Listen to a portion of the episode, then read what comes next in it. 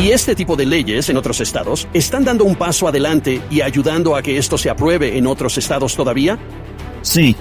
De hecho, han participado en este grupo de trabajo que hemos tenido en todo E. U. Hemos tenido gente de la industria, diferentes grupos que, ya sabes, ver esto como realmente una solución más a largo plazo a lo que está pasando.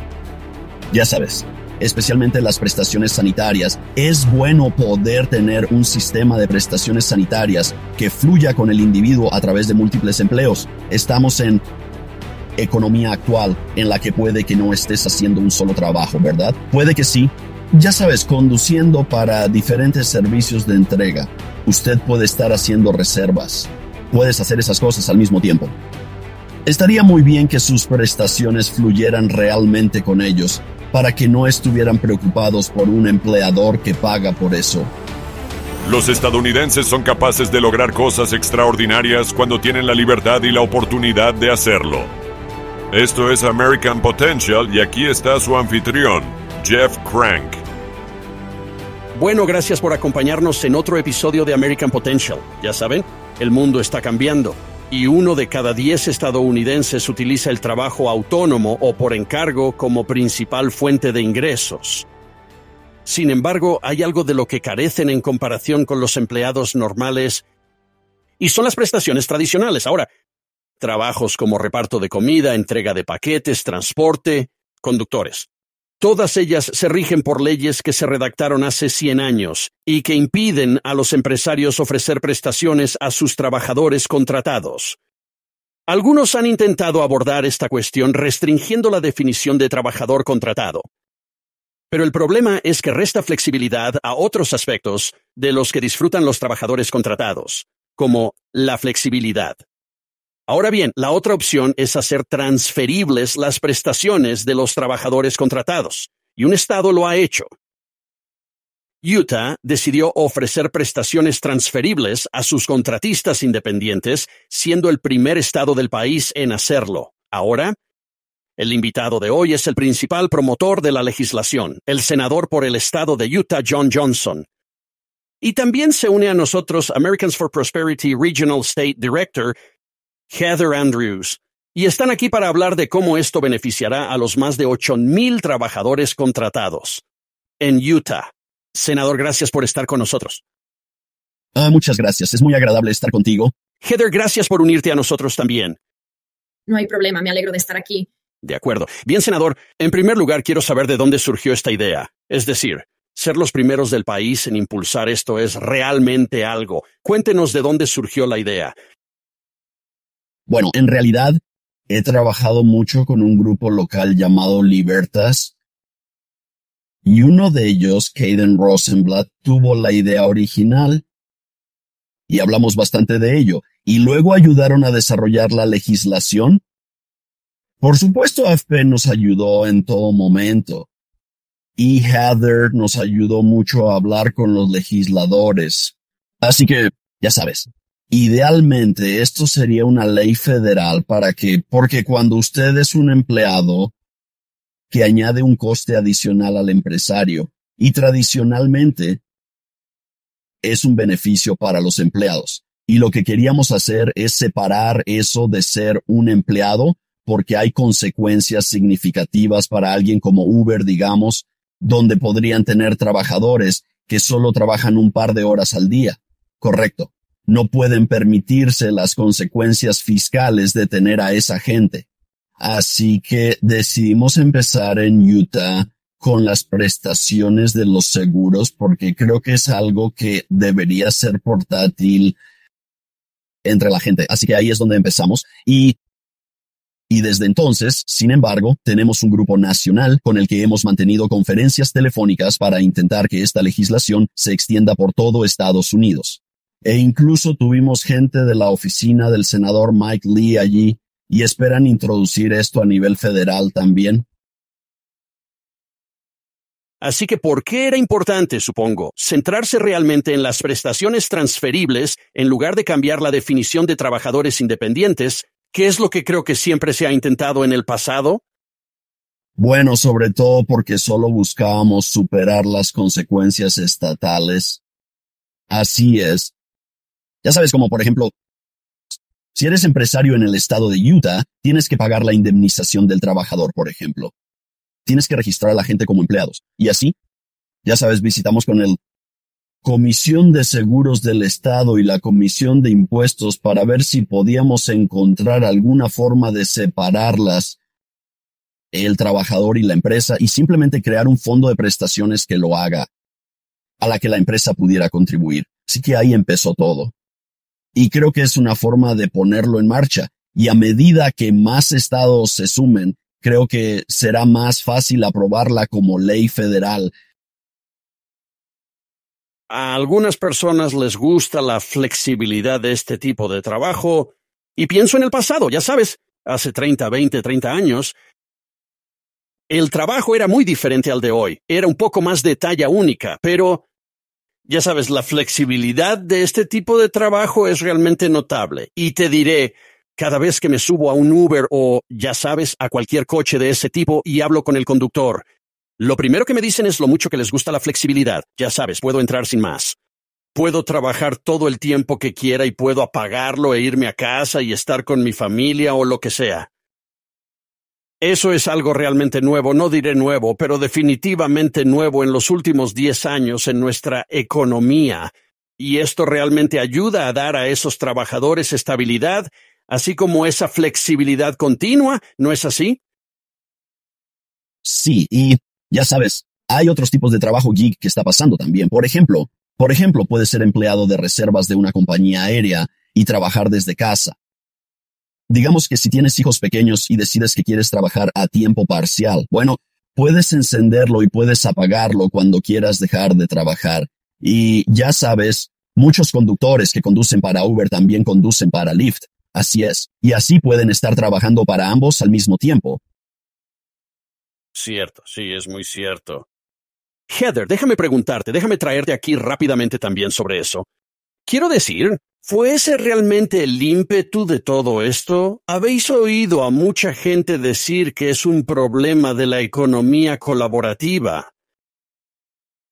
Sí, hemos oído a varias personas y creo que hay mucha preocupación también sobre lo que el gobierno federal está tratando de hacer.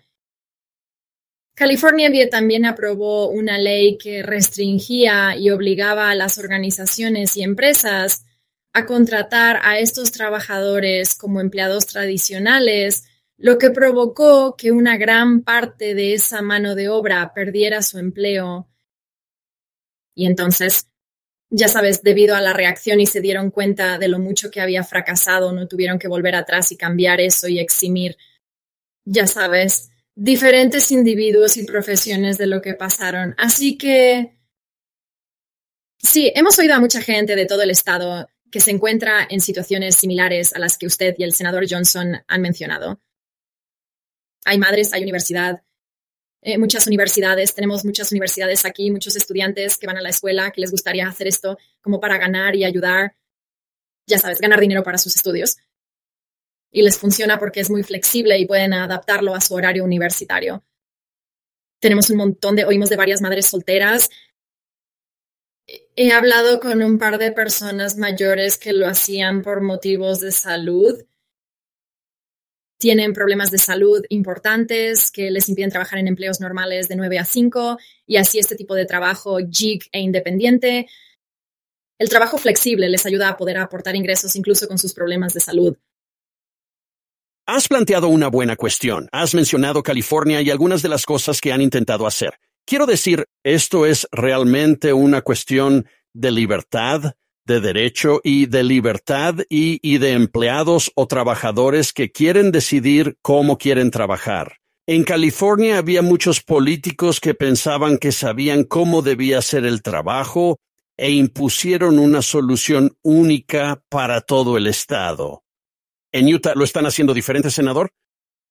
Estás muy centrado en dar a la gente, empoderar a la gente de verdad, con la capacidad de trabajar de la forma que elijan. ¿No es eso de lo que realmente se trata? Sí. Sabes, tengo un tipo en mi vecindario que se retiró de su trabajo cuando enfermó. Tenía cáncer. Se fue. Y entonces, ya sabes, está sentado y pensando quiero volver al trabajo. Así que en realidad recoge Uber los fines de semana y conduce y consigue dinero extra. Y creo que hay mucha más gente a la que le gusta la idea de entrar en el mercado laboral y luego salir de él. Me sorprendió que este proyecto de ley recibiera tanto apoyo en Utah. Fue un esfuerzo muy bipartidista. Ya sabes, el único Creo que solo votaron en contra una o dos personas con fuertes conexiones sindicales. Y ya sabes, cuando pienso en eso, pienso, ya sabes, los sindicatos deberían plantearse la posibilidad de crear un fondo común de prestaciones del que la gente pudiera formar parte a la que podrían contribuir los empresarios. Y así, creo que tenemos que pensar en términos diferentes. Yo estamos en un estado diferente de la economía. Esta idea del trabajo por encargo no está hecha creo que cada vez será más fuerte. Heather, ¿qué opinas de eso? Quiero decir, ya sabes, si nos fijamos en una historia de dos estados, obviamente, ya sabes, California tratando de tomar medidas drásticas y decir qué trabajo, ya sabes, definir el trabajo y lo que debe ser frente al estado de Utah, que adopta un enfoque diferente y dice que el trabajo va a ser lo que los ciudadanos de Utah decidan que es el trabajo para ellos individualmente. Sí. Bueno, ya sabes, escuchamos de algunos individuos que son más, ya sabes, de derechas o libertarios que estaban preocupados porque, ya sabes, como sabemos, aprobar un proyecto de ley o decir a las organizaciones y empresas lo que tienen que hacer tampoco es nuestro modus operandi. No estamos aquí para tratar de obligar a las empresas u organizaciones a hacer algo que no quieren hacer. Pero esto es en realidad en respuesta, como ya sabes, hay muchos CEOs de organizaciones como Uber y Lyft que han salido y dicho públicamente, oye, queremos poder ofrecerlas, pero necesitamos ayuda de los estados. No podemos actuar completamente solos. Así que tenemos que eliminar algunos de estos obstáculos para que podamos ofrecer este tipo de prestaciones flexibles a nuestros trabajadores. Y así fue en respuesta a los CEOs y el liderazgo de estas organizaciones y empresas diciendo, por favor, ayúdenos a ayudar a estos individuos que quieren esto. Y por eso nos comprometimos e implicamos. No es porque intentemos obligar a las empresas u organizaciones a hacer algo o proporcionar esto. En ningún caso es eso. Se trata simplemente de eliminar barreras para permitirles la flexibilidad necesaria para poder ofrecer estas prestaciones. Sí, y en Utah muchos Muchas empresas, la mayoría, estoy seguro, seguirán trabajando como de costumbre. Esto es solo la flexibilidad para las personas que optan por hacer este tipo de trabajo para poder hacerlo y todavía tienen la capacidad de tener beneficios. ¿De acuerdo? Absolutamente. Sí, así que... Ya sabes, supongo que hoy nosotros. Adelante, senador. Oh, iba a decir hoy, ya sabes, en el entorno actual, ya sabes, no es como hace 50 años cuando la gente iba a trabajar a una empresa y se quedaba allí toda su carrera. La idea de que las prestaciones sigan al empleado y no al empresario es muy buena y creo que puede utilizarse de muchas maneras. Sí, creo, ya sabes, cuando pienso en el seguro médico, lo maravilloso que sería. Muchas veces hablamos de eso con las pensiones, una de las ventajas de un sistema de pensiones de cotización definida es que pertenece al empleado. Pueden cogerla si quieren trabajar en algún sitio durante siete años más o menos y no han adquirido derechos y quieren irse a otro sitio. Pueden hacerlo, y esto es una especie de idea y concepto similar. Heather, ¿no es así? Absolutamente, sí, absolutamente. Ok, así que algunas de las historias quiero decir. Senador, Johnson mencionó una sobre un vecino, pero cuénteme algunas de las historias que escuchaba de la gente. Supongo que empezaré con el senador Johnson y luego iré con usted, Heather. Um, pero, senador Johnson, algunas de las historias que ha estado escuchando de personas que realmente fueron la fuerza impulsora detrás del cambio de esta ley. Bueno, creo que es, ya sabes, para empezar era realmente la economía gig, pero creo que la gente vio que en realidad era una idea más grande que eso. De hecho, muchas de las noticias que acabaron saliendo sobre este proyecto de ley empezaron como reportajes sobre prestaciones transferibles sin relación real con la economía colaborativa. Y entonces la gente empezó a ver lo importante que era para la economía colaborativa y nos acompañaron varias empresas. y formamos un grupo de trabajo para hablar de este tema, hablar de cuáles iban a ser nuestros próximos pasos y hacer que más gente participe. Lo estamos convirtiendo en un tipo de legislación ideal que podría aplicarse en otros estados, donde nosotros hacemos todo el trabajo preliminar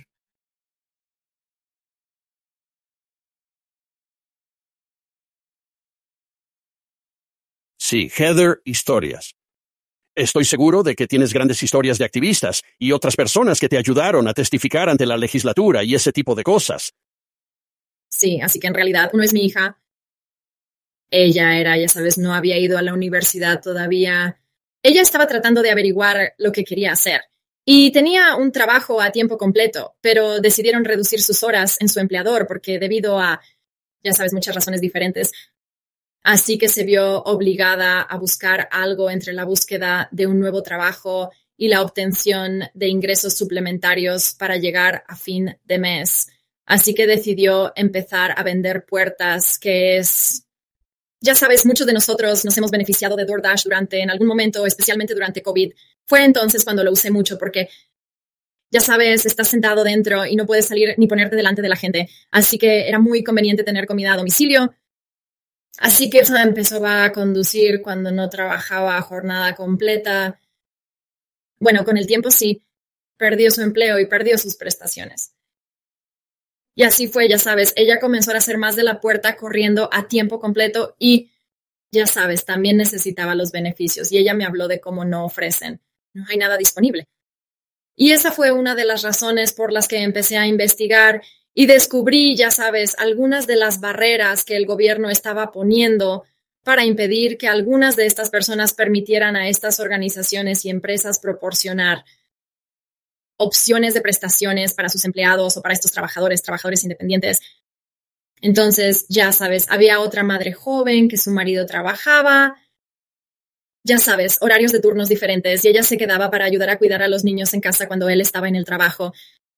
Y para complementar los ingresos de su hogar, cuando él volvía y se convertía en el cuidador principal después de su trabajo, ella se iba a trabajar y conducía para Uber Lyft.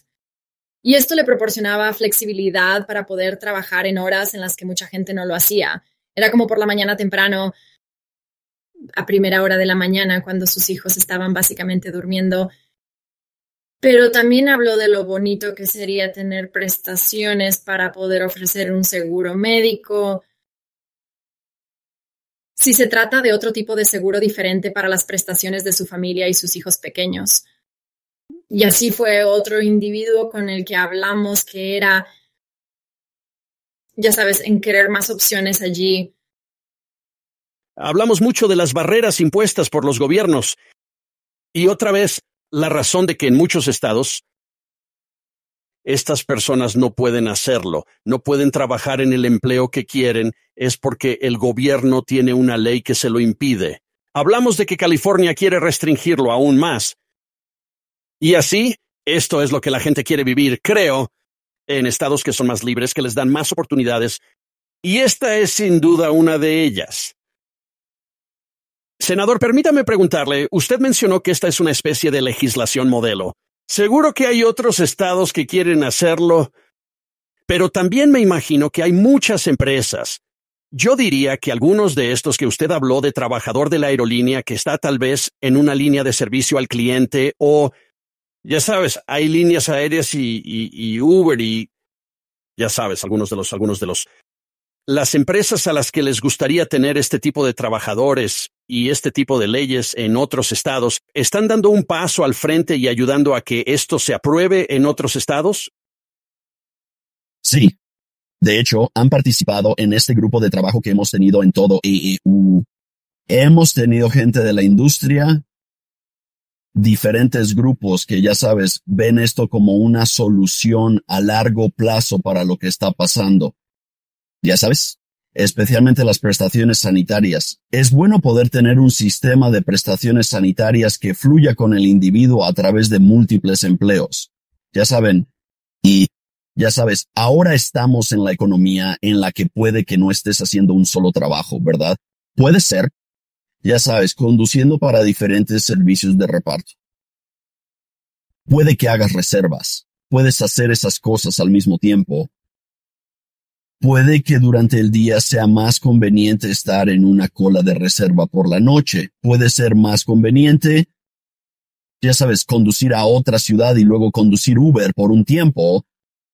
Y ya sabes, la gente está más preocupada hoy en día sobre su conciliación de la vida laboral y familiar, así que podemos encontrarnos con situaciones en las que la gente entra en la economía, consigue un trabajo, Puede que trabajen seis meses y luego se tomen un par de meses libres para estar con su familia y luego vuelvan a trabajar en otro sitio. Bueno, estaría muy bien que sus prestaciones fluyeran realmente con ellos para que no estuvieran preocupados por un empleador que pagara por eso. Senador, ¿tuvo oposición? Parece que en general se aprobó por un muy un margen muy amplio. Pero ¿hubo intereses contrarios que lucharon contra usted?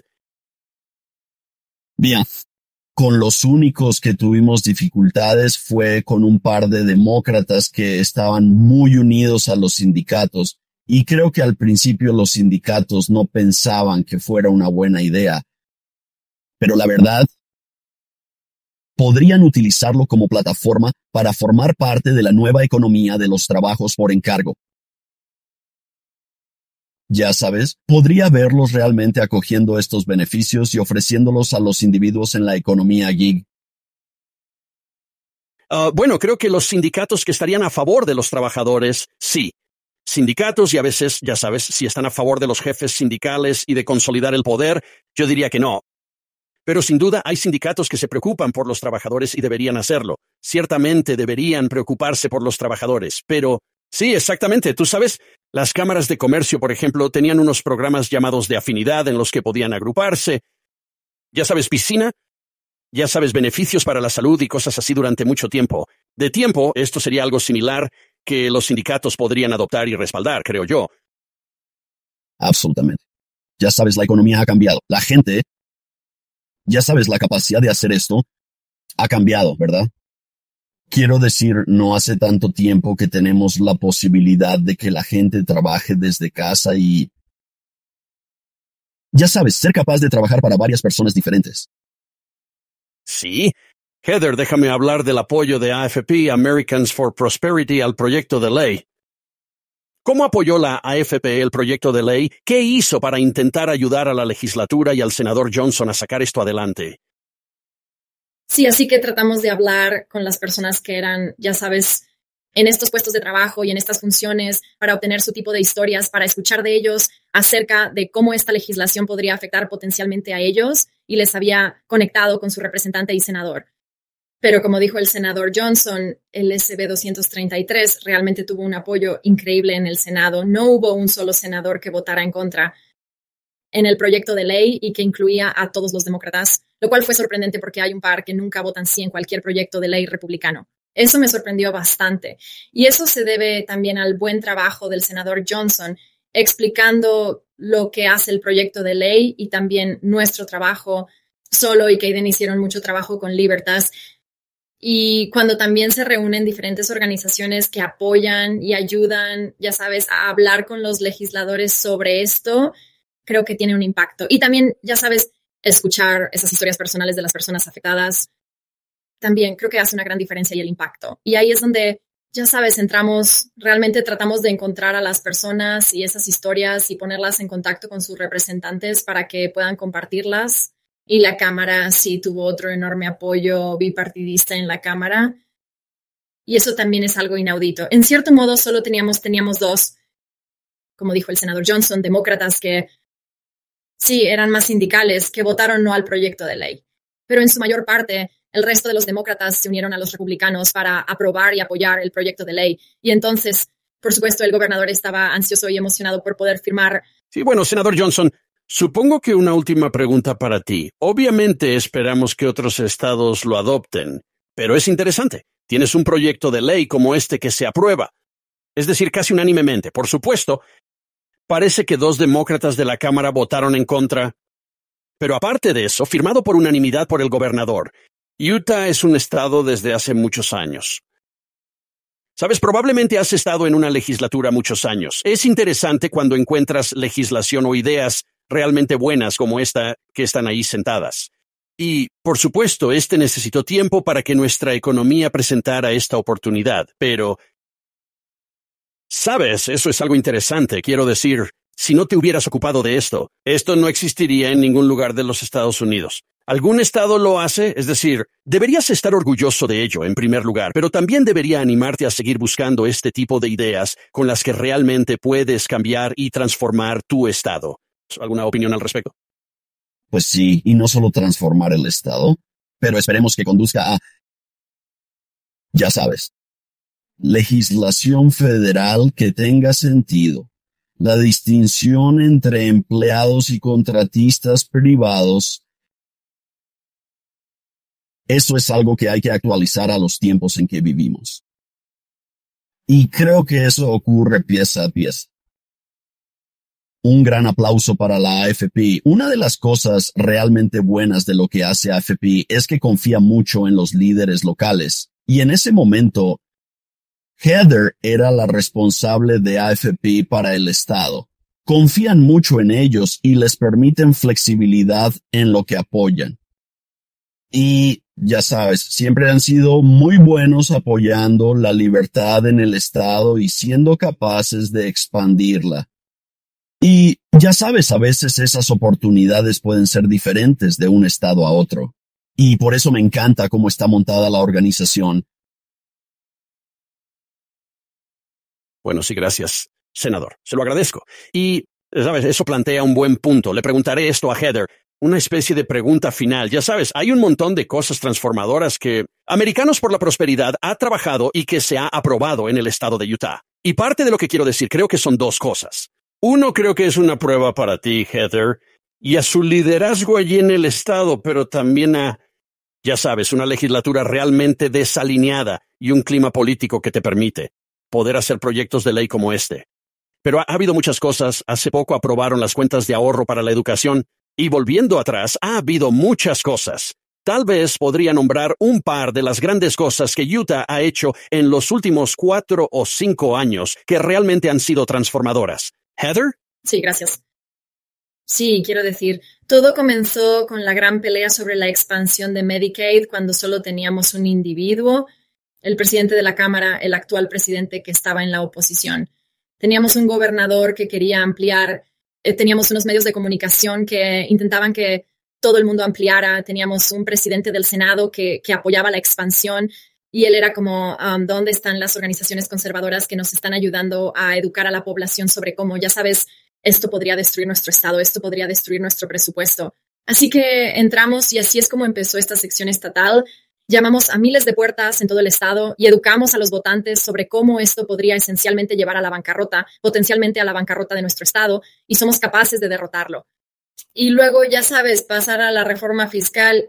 Tuvimos algunas reformas fiscales, propuestas realmente malas que vamos a crean muchos problemas y desequilibrios en el estado. Y de nuevo, hicimos muchos esfuerzos educativos, hablamos individualmente con representantes y senadores y pudimos conseguir reformas que realmente tuvieran sentido y mantuvieran cosas solventes que no afectaran a, ciertos grupos de individuos, ya sabes, ¿no? Y fue muy justo, transparente, mantuvo las cosas. En realidad devolvió a los contribuyentes más dinero ganado con esfuerzo. Es otra gran victoria en nuestro estado. Así pudimos eliminar muchas barreras a la medicina y la atención sanitaria, ampliando el alcance de la práctica para muchos tipos de trabajadores sanitarios, especialmente en la época del COVID. Fue un éxito y pudimos ampliar el acceso en las zonas rurales.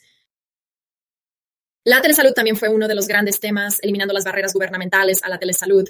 Y podría seguir y seguir, pero no quiero aburrir a todo el mundo. No, no lo es, pero realmente lo es. Utah es uno de esos estados que se ha transformado en los últimos años diez años más o menos con algunas de las grandes leyes que aprobaron. Así que, bien, senador Johnson, gracias por unirse a nosotros.